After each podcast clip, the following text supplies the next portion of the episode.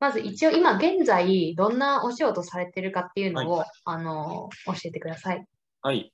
えっ、と、今大きく分けると3つ柱があるんですけれども、はい1つは絵を描くことはい。で、もう1つが文章を書くこと。まあ、はいこの2つが、あの、ほとんどセットで、例えば、まあ、雑誌の仕事が多い、あと、まあ、ウェブとかでもそうなんですけれども、記事を書くはい。まあ、ライターとイラストレーターといいますかね、あのはいそういった仕事をしていて、えはいーとまあ、この2つはセットですることが多いですうんね。うんうん。うん、ただあの、例えば絵ですと展覧会をしたりとか、はいそ。のライター活動とは別のところで絵だけっていうこともありますね。うんうんうん。まあ、絵描き、えーと、文章を書く、あはい。ともう一つはクライミングのインストラクターをしていて、えーっと、まあ、その3つが、えーっと、主な仕事ですね。絵を描くこと、クライミングをするってことの原点って、まあ、きっかけはい。になるようなことってどんなもの、ことだったんですか？えーっとですね、もともとあの、登山をしていてというか、まあ、父親が登山が好きで、はい。で、まあ、小学校の頃、まあ、小学校1年生になって、まあ、はい少しこう、歩けるだろうとはいい。うことで、初めて北アルプスに連れて行ってもらった、連れて行ってもらったというか、連れて行かれたというか、はい。のが初めてでしたね。はい。で、えーっと、まあ、そう、そんな感じで、まあ、年に1回ぐらいなんですけれども、あのー北アルプスに行っていて、そのうちに、まあ、小学校6年生ぐらいの時に、まあ、はい。自分でもこう、山に行きたいなと思うようになりました。はいで、まあ、そのきっかけが、えっ、と、星野道夫さんで写真家の方がいらっしゃって、はその人の、えっ、と、子供向けの本をたまたま小学校でうん。見つけて、あの、アラスカの、のそうですね。で、アラスカの風景がこう、風景とか動物とかがこう、写真に載っていて、まあ文章も書かれていて、うん。あ、こんなところがあるんだなと思っうんて、まあそう、そう思った時に、その、あ、なんかこれって登山と似てるんじゃないかな。こういう、こういうところ行くには、こう、登山ができれば、登山のスキルがあればいけるんじゃないかなって思ったのが、まあ、大きなきっかけで、えっ、と、もっとこう、いろんなところ行ってみたいなと思って、登山を始めた、自分の意思でこう、行きたいと思うようになったっうんうんうん。ていう感じですね。絵の方は、で、えっ、と、はい今思い出すと、例えばはい中学校の頃にこう、北アルプスの穂高岳とか登った時にも、はい。あの、頂上で絵を描いてたんですよね。うんうんうん。で、実際にこう、うーんと、まあ、仕事とかを意識して絵を描くようになったのは高校3年生の頃だったんですけれども、あの、何かこう、多分中学生の頃から、えっ、と、絵とか何かそういうもので表現したいな。その、特にこう山に行った時の風景だとか、その様子を表現したいなっていう思いはあったんだと思いますね。で、うん中学生の頃にあの自由研究みたいなやつがあるじゃないですか。あの、はいまあ、あの作品作ったり研究したりとか、夏休みに。はい。それで、えっ、と、穂高にこう、まあ、テントを持って登ったことを、まあ、スケッチブックに絵を描いたり、写真を貼っつけたり、あとこう、文章を書いたり、はい。した、その、まあ、参考記といいますかね、そういうものを書いて、一課題にしたことがあって、はい多。分、まあ、その頃からこう、何かしら、こう、表現したいなと思うようになっていたと思いますね。それで、まあ、あの、絵をたまにこう描いてはいたんですよね。はい。うん、だけど、まあ、それをある程度ちょっと本格的に仕事を意識して書き始めたっていうのが高校3年の時でしたね。うーん。絵を描いて、まあなんか仕事ができたらいいなっていう感じで描いてそうって感じそうですね。はい。うーん。で、まあ、それまではこう、漠然となんか書きたいなと思って書いていたんですけれども、はいまあ、高校生の時に、まあ中学生の頃にクライミングをと出会って、うんうんで、高校生の頃に、まあ、少し、ここ1年、2年と、ちょっと頑張って登っていたんですけれども、あの、まあ、近くに登るところもないんで、はい。家にちっちゃな壁を作って、倉庫に、うん。うんうん。それで練習をして、まあ、月に何数ヶ月に1回ぐらい、岩場に連れてってもらって、登ってっていうようなことをしていたんですけれども、うんうんうん。まあ、高校3年になって進路をこう考えるようになったときにうん、じゃあ自分は何したいんだろうな、この、まあ、これから先ずっと、うんうんうん。と思ったときに、何かしら、やっぱりそういった山に行ったり、どっか、まあ、旅したりした時の様子を表現して、えーっと、それを誰かにこう伝えられるような仕事がしたいなと思ったのが、えーっと、まあ、改めて思ったのが、こう、絵を意識して描くようになったきっかけですね。他の絵じゃない材料とかではなく、絵になったっていうのはやっぱりあれですか？自由えーとねえっ、とね、まあ、絵が好きだ、絵描くのが好きだったっていうのもあるんですけれども、例えば、まあ、あの、写真でもよかったと思うんですよ。うんうんうんうん。写真が撮れれば。はい。まあ、写真はまあ、誰でも撮れるっていうよりは撮れ撮れるし、まあ、当然そこには、あの、写真家のこう、思いとかテクニックとかそういう技術とかいろいろ経験とかあると思うんですけれども、で、まあ、絵が好きで、なんかこう、絵で表現すると、まあ、自由さがあるっていう風なのを思ったのと、はい。あと、まあ、写真だと、やっぱり、こう、例えば、まあ、仕事としてやる上で、その、個性、個性といいますかね、まあ、その人の写真っていうのをこう表現するのがなかなか難しいと思うたん思ったんですよね。うんうんうん。で、それはやっぱり、とりあえずそのカメラがあれば撮れる。うん。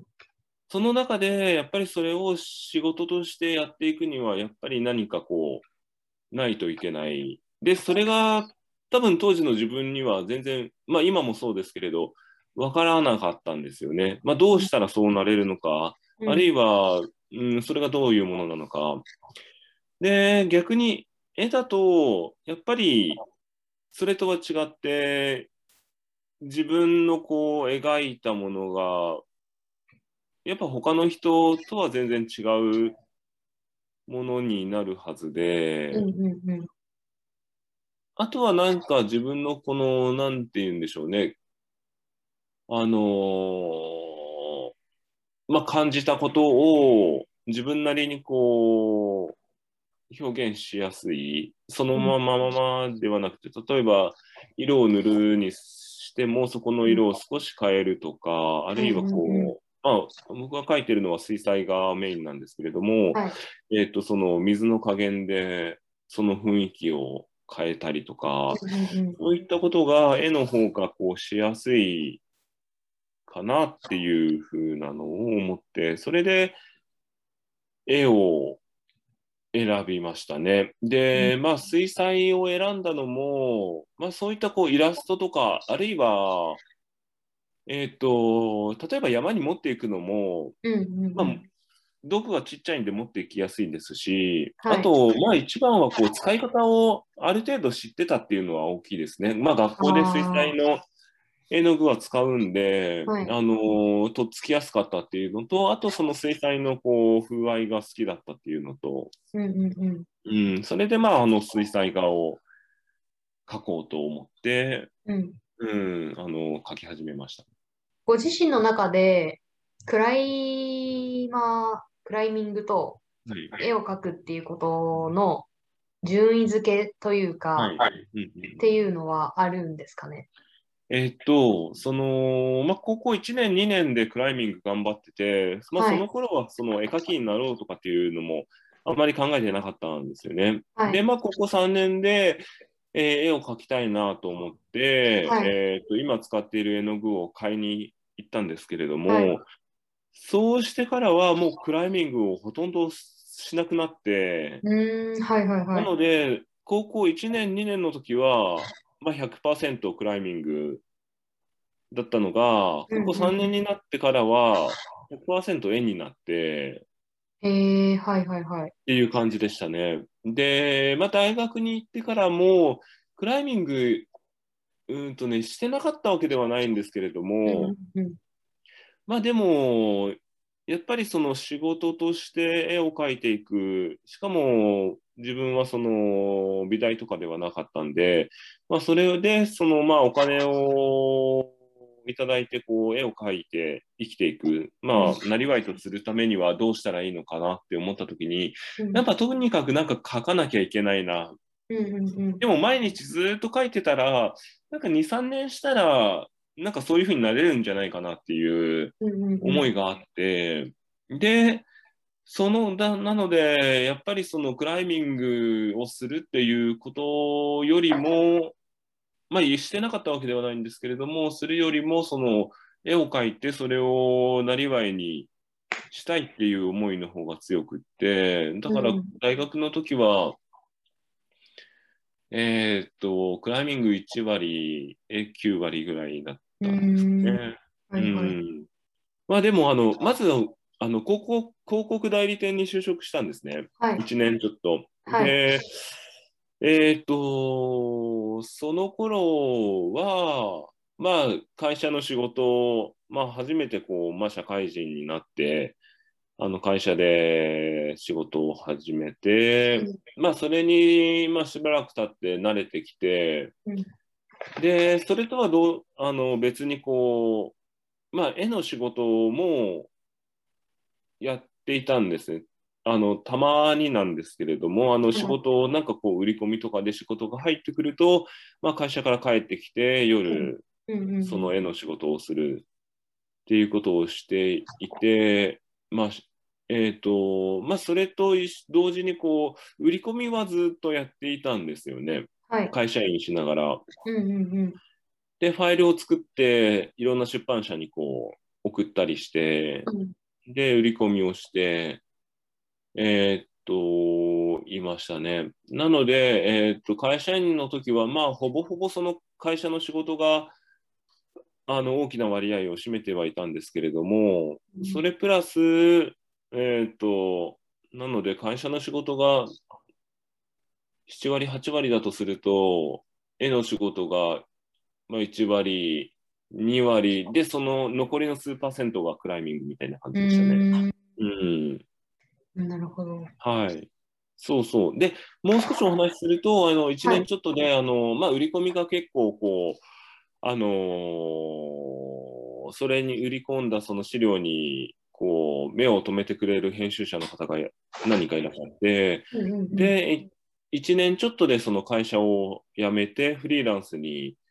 なるんですけれども、そうしたらもう、えっと、その、まあ、絵とか文章の仕事が、えー9割5分ぐらいで、クライミングが残りみたいな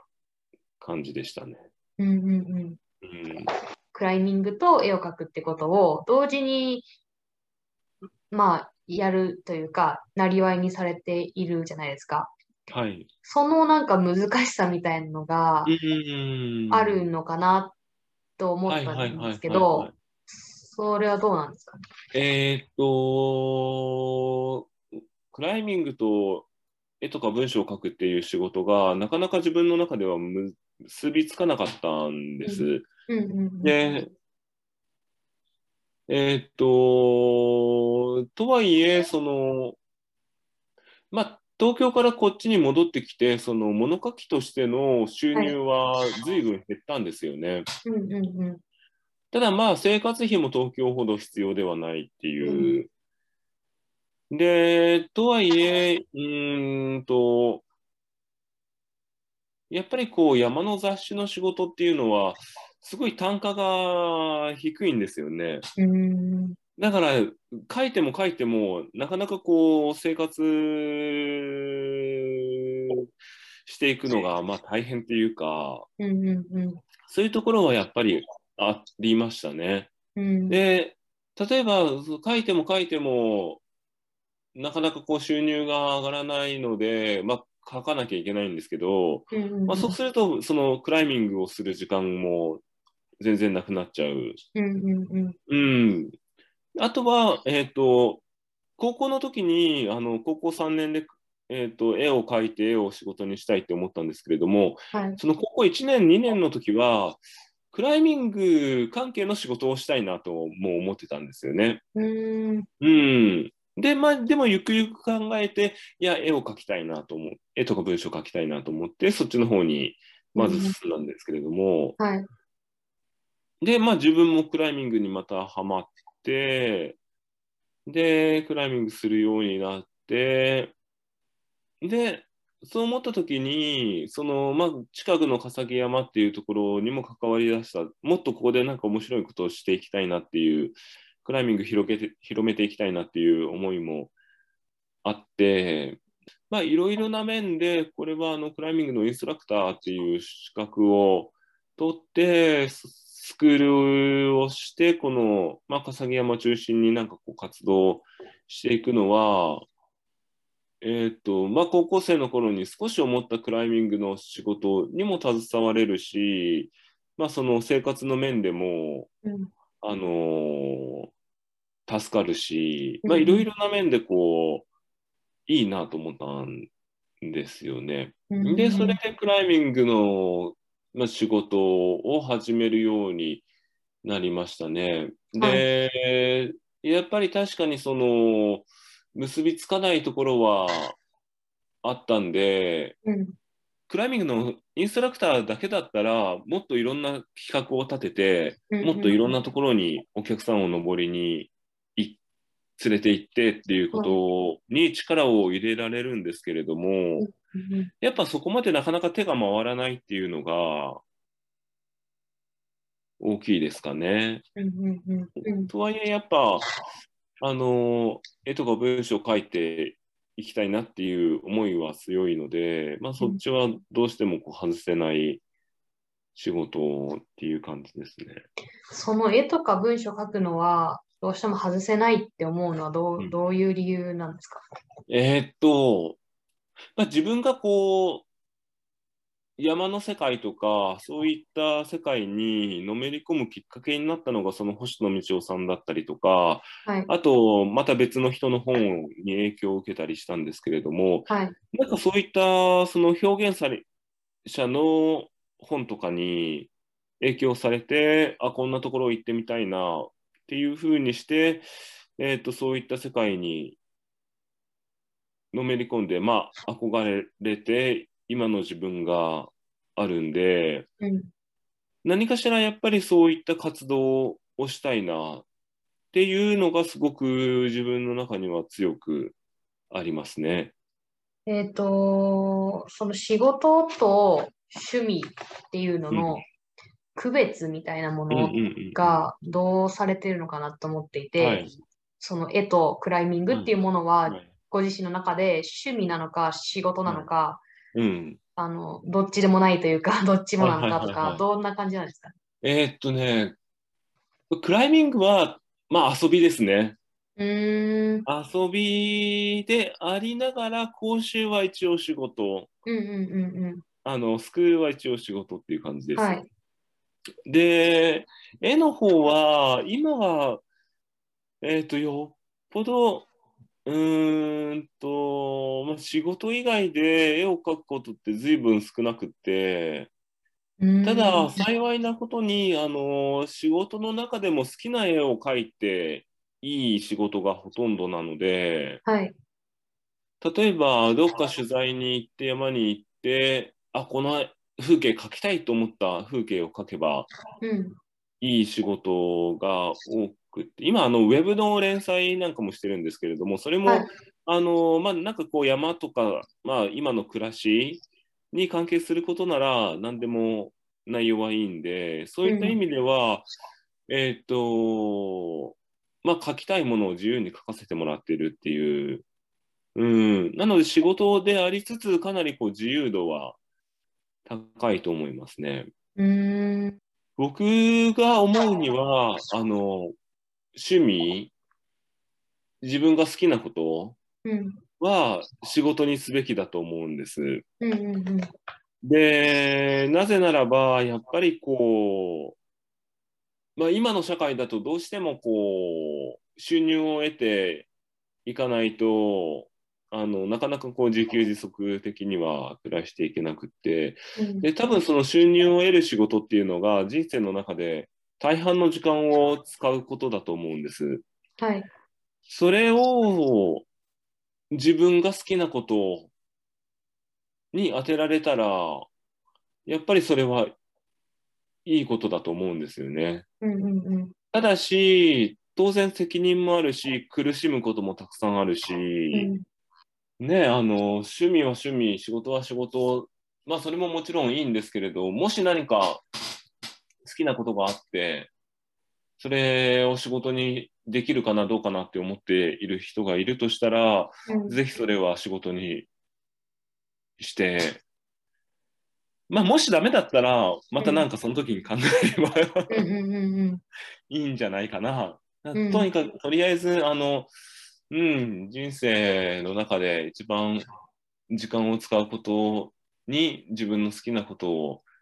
当てられたら、僕は、あの、すごくこう、いいんじゃないかなと思います。うんうんうん。成瀬さんにとって、絵を描くってどういうことなんですか？はいはい。うんと、自分が、あ、いいな、素敵だなって思ったものを、えっと、他の人にも感じてもらえるように表現するための手段。ですね。なので、あの、僕にとってはその絵っていうのは、まあ、独りよがりというか、やっぱりなんかこう見てもらう対象の、見てもらう人たちのことを考えて描いてると思いますね。自己満足っていうんではなくて、はい。はい。うん。どのように考えるうんというか、想定を想像するんですかね？その場にいなくって、その風景を見ていない人にも、その絵を通して自分が感じたようなその感動を味わってもらえたら嬉しいな。で、そうそう、うん、誰でももちろんね、いいですね。うん。で、まあ、ね、このあの企画がその子供たちうんうんに向けてっていうことだとすると、はい。やっぱりそれは子供たちが見てくれて、あ、山ってなんか面白いな、山って素敵だなっていうふうに思ってもらえるような、自分がその子供の頃に星野さんの本を見たり、他の人の本を読んでこう憧れたように、なんかそういった小さなきっかけになってくれたら嬉しいなっていう思いは大きいですね。うんうんすごい何何年もかけて登った岩があって、その岩を登りききれたっていうなんか記事を拝見したんですけど、はいはいはい。その登り終えた時に、達成感がいっぱいある中での一種のなんかこう、クリアしてしまったあうんの悲しさというか、なんていうはいはいはいはか、何かこう感じることとかってあるのかなとかっていうのは思ったんですけど、はい。えーっと、ちょうど4月の26日にそれ登ったんですよね。はい。で、えーっと、まあ、2、3年かかって、とはいえ、やっぱりそのトライに行っているじ日日にちっていうのはそこまでこう長く行けなくって、うん。登った時は、うーん、まあ達成感はやっぱりありましたし、寂しさもあったのかな。なんか安堵したっていうのが大きかったかもしれないですね。安堵ですか？うん、あの、やっと、やっと終わったっていうか、うん。それをトライしているときはもちろん楽しいんですけれど、やっぱりそれがこう登れないと次に行けなくって、うんうんうん。次の新しいことができなくって、で、ようやく次に駒を進められるっていうか、新しいことにチャレンジできるなっていうのが結構大きかったですね。うーん。うん。あとは、まあ、妻なり、友達なりにこう、ロープ、まあ、あの、確保するために、こう、ずっと付き合ってもらってたんですけれども、はい。まあ、そういったね、パートナーに対する感謝、もう何回も何回も付き合わせて、うんやっと登れたよ、みたいな、うんうんうん。うん、感じだったりとか、そう、なんで、あとは、やっと登れた、やっと登らせてもらえたっていう感じでしたね、やっぱり。はい。うん、クライミングって岩はやっぱりその場所にあるだけなんで、うんうんうん。それにこう、どうアプローチするかって人間なんですよね。うんうんうん。なんか岩に受け入れてもらえたっていうようなうん感じですかね。ううーんその岩っていうのは決められて登ってるんじゃなくて自分で決めて登ってるじゃないですか。いくらでもなんていうか岩は変えられるしやめることはできるっていう状況の中で、でも挑戦してまあなんかものにしたいというかそういうふうに思うのはなんでそう思うんだと思います？うーん、やっぱりその岩のそのラインっていうのがすごくこう魅力的で、うん。まあ、かっこいいし、その内容が、まあ、かなりこう自分にとっては難しくってテクニカルなんですけれど、すごく面白いんですよね。うん。ちょっとした何かの違いでもう登れなくなっちゃうんですけれども、だけど、ちょっとしたその工夫、コンディションだったり、自分の対象だったり、タイミングだったり、それでそこの一番難しいところの動きができたりするんですよね。うんうんうんやっぱり自分がこう、岩を見つけて、ラインを見つけて、そこに自分を合わせていくっていう行為が、すごいこう、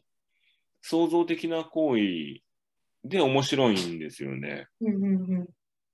その LINE って言ってるのは、えっと、実際のその外見で見える岩のことですか？それとも、その登る時の自分の LINE の話ですか？あ、そう、登る時のラ登る時。例えばこう岩を見て、あ、ここからこういうふうに登れそうだなっていうのを僕らラインっていうふうに呼んでるんですけれども、はいそういうものですね。うんうんうん。うん。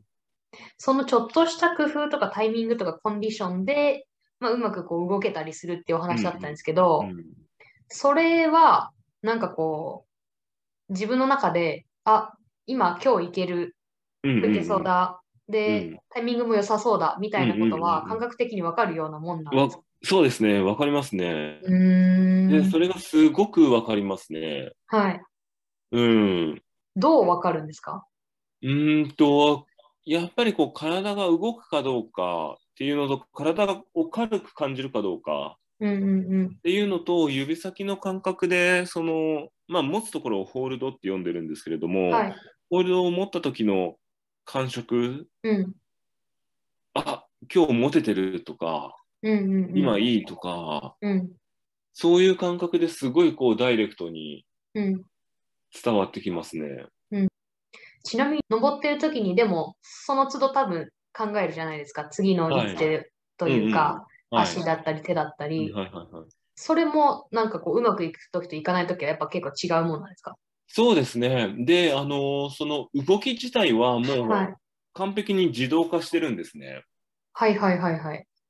この手持って、ここの、この角度で持って、はい。足をここの